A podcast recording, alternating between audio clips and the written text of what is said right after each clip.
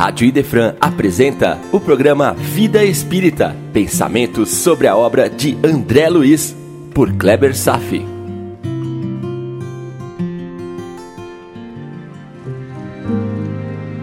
Olá amigos, tudo bem? Este é o capítulo do reencontro do filho com a sua mãe que desencarnou alguns anos antes dele. Logo de início, André ainda carrega na memória a conversa que teve com Clarencio a lembrança daquela rispidez contundente e amorosa que experimentou e que o forçou a rever seus conceitos. Só que agora, acima de tudo, substituiu o sentimento da ofensa pessoal pela oportunidade de reavaliar sua postura, tirando muito melhor proveito da situação. Já imaginaram se conosco, por aqui na Terra, utilizássemos os mesmos critérios? Assumir as responsabilidades em vez de projetar o problema fora de si, a vida seria bem mais fácil. André refere a vida na Terra como um momento de imersão da alma numa profunda sonolência. Estamos aqui vivendo como zumbis ativos, com a impressão de realidade distorcida, e mesmo assim brigamos, lutamos e até matamos por essa discutível verdade.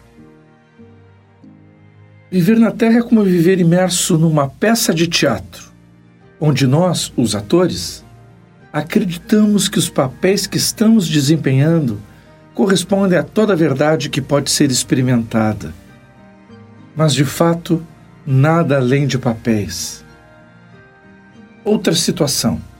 André Luiz considera que perdeu muitas oportunidades em vida e reconheceu que estar em nosso lar não seria propriamente por mérito seu. Entendeu que viver na colônia só aconteceu por intercessão da sua mãe. Então faça a seguinte pergunta: Quem é teu pai? Quem é tua mãe?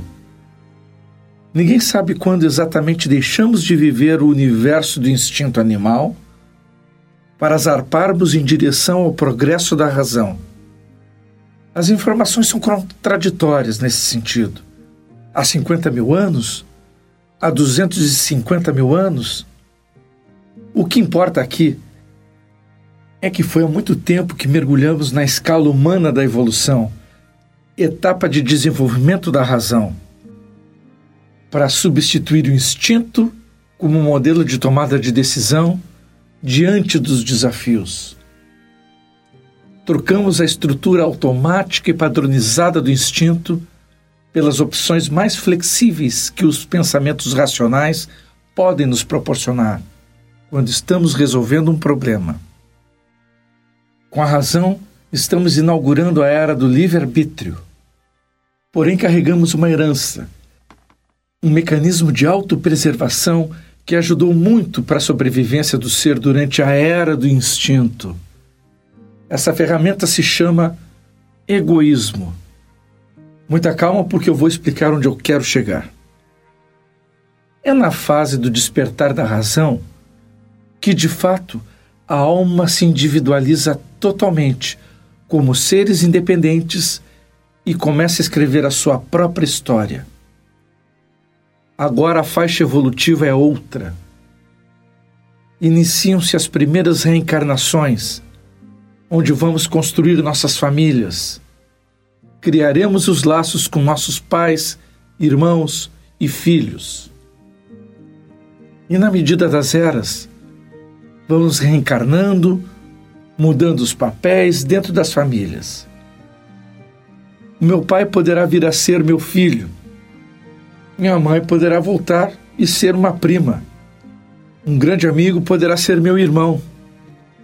E também, na medida do tempo, outros espíritos que acabamos por conhecer se enredam nessa família, assumindo papéis mais próximos.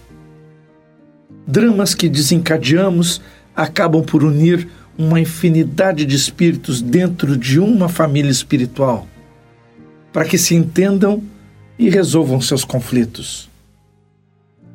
Estão me acompanhando? Quantas vezes você já foi um pai ou uma mãe? Quantos pais diferentes você já teve? Vou fazer um cálculo hipotético aqui, muito mais para fazer você pensar. Suponha que você já esteja há pelo menos 50 mil anos evoluindo na espécie humana. E suponha uma média de 200 anos de intervalo entre uma encarnação e outra. Amigos, é só uma hipótese, tá bom? Mas vamos lá. Fazendo as contas, você já pode ter tido umas 250 reencarnações até hoje.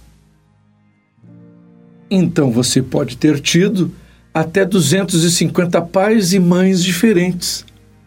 É uma grande família espiritual. Por isso a pergunta: quem é o teu pai? Quem é a tua mãe? Jesus fez essa pergunta: Quem é meu pai? Quem é minha mãe? Nessa imensa família espiritual. Pai e mãe também são papéis transitórios. Na verdade, somos todos irmãos. O que representamos dentro de uma família são apenas papéis no grande teatro da vida. Estão entendendo o alcance do termo teatro? papéis que desempenhamos para desenvolvermos qualidades morais? Cada papel traz consigo a virtude de expressar um aspecto particular e peculiar, que será importante despertar para aquele espírito. Os papéis são apenas ferramentas secundárias. O espírito é o que importa. E mesmo assim, brigamos e lutamos pelos papéis, como se fosse um fim em si e não um meio, uma simples ferramenta de evolução. Porque eu sou doutor, ou aquela famosa frase: Você sabe com quem está falando? Ou ainda, aqui quem manda sou eu. Você pode até calcular o grau de espiritualidade de uma pessoa apenas observando seu apego aos títulos e papéis. O que é tudo para ela, na verdade, é quase nada. O progresso espiritual vai em direção contrária da importância que uma pessoa dá a si própria.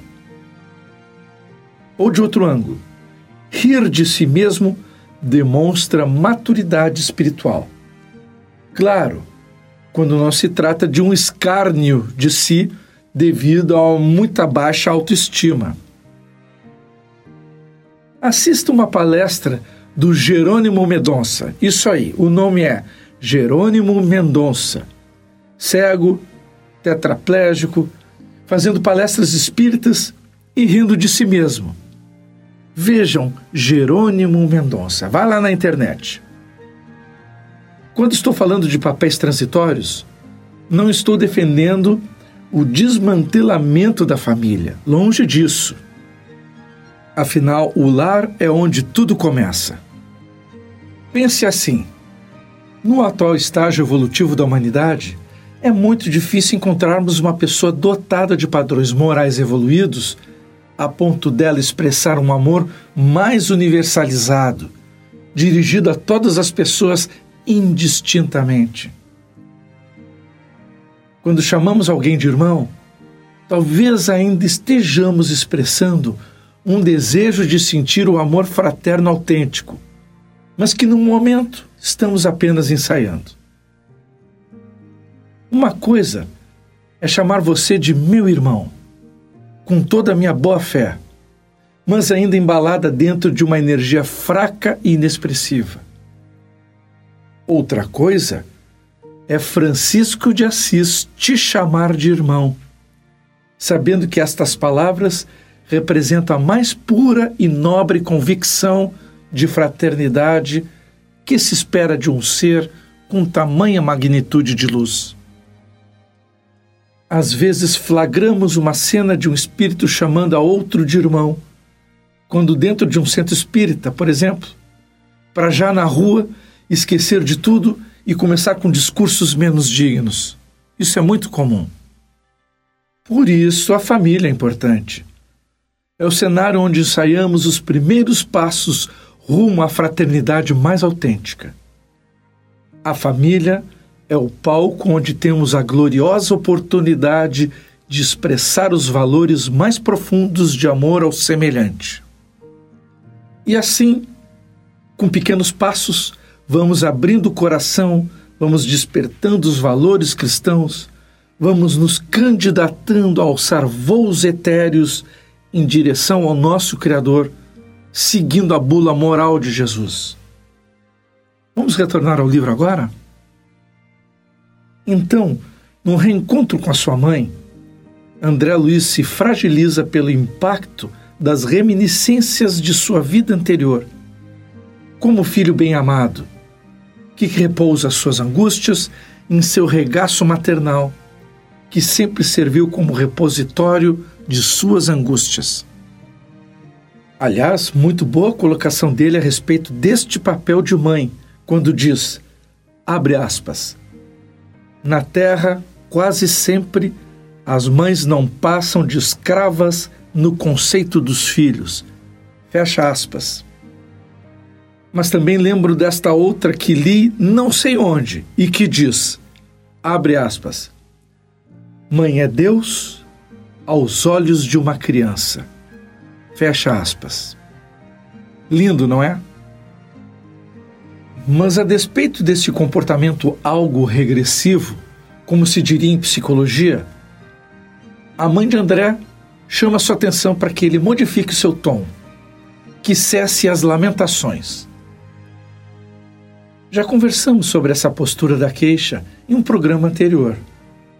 Só para lembrar, eu coloquei a lamentação na conta de uma manifestação do egoísmo, onde a pessoa usa esse recurso como um meio de buscar conforto e atenção. E coloquei essa postura na direção contrária aos princípios da fraternidade, justamente porque alimenta o ego. Hoje, a mãe de André observa outro aspecto da lamentação.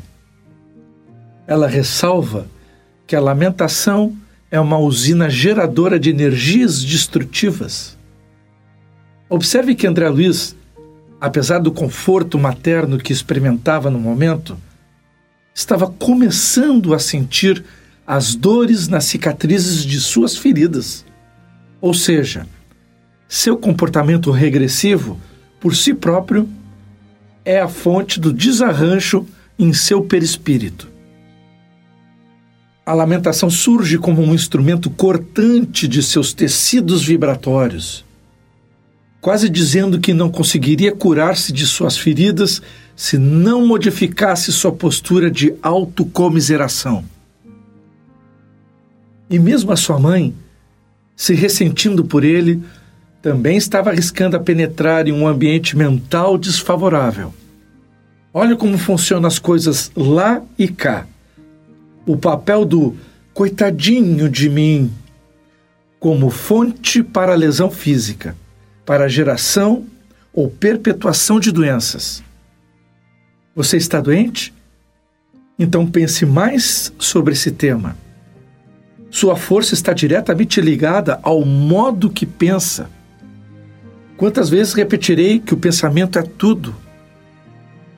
Se você está de luto, que é uma emoção necessária, diga-se de passagem, mas que se persistir por um longo tempo, mais de um ano, por exemplo, e doravante se sentir coitadinho, você estará aviando a receita para ficar doente também. Pergunto: alguém fica doente porque se sente coitadinho ou se sente coitadinho porque ficou doente? Resposta: as duas coisas. Esta é uma daquelas situações de retroalimentação onde um fator gera outro e o outro fortalece mais o primeiro, que realimenta o outro até a eclosão. Como sair?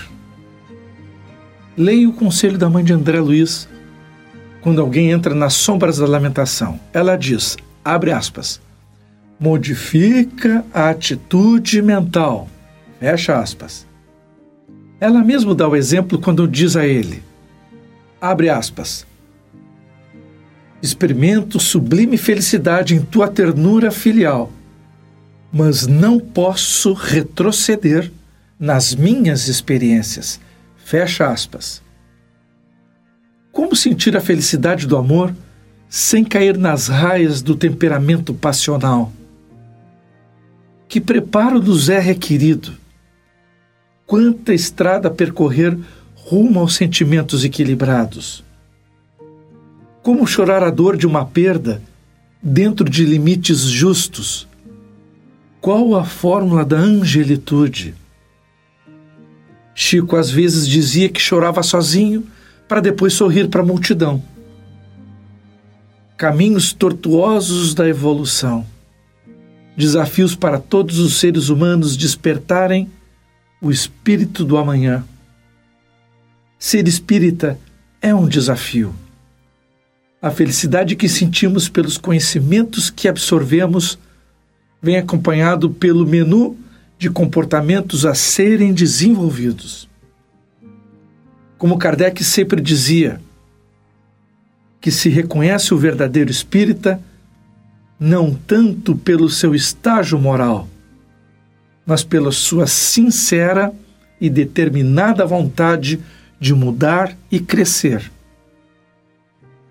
Que essas palavras benditas possam nos despertar cada vez mais. Continuaremos no próximo programa analisando o capítulo 16, Confidências.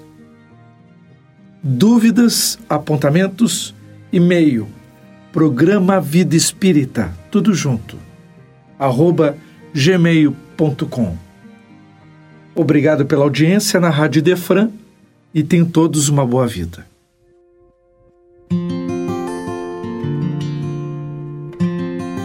Rádio Idefran apresentou o programa Vida Espírita, por Kleber Safi.